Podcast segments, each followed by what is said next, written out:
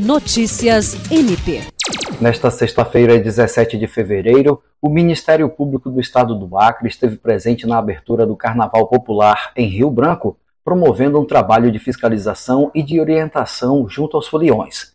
Essa atividade está sendo realizada pelo grupo especial instituído pelo Procurador-Geral de Justiça Danilo Lovisário do Nascimento. O grupo, coordenado pelo Procurador de Justiça Carlos Roberto da Silva Maia, tem como objetivo acompanhar as ações relacionadas ao carnaval e fazer a fiscalização dos locais de festa, buscando garantir a segurança e a integridade das pessoas, tendo como foco grupos vulneráveis como crianças, mulheres e a população LGBT.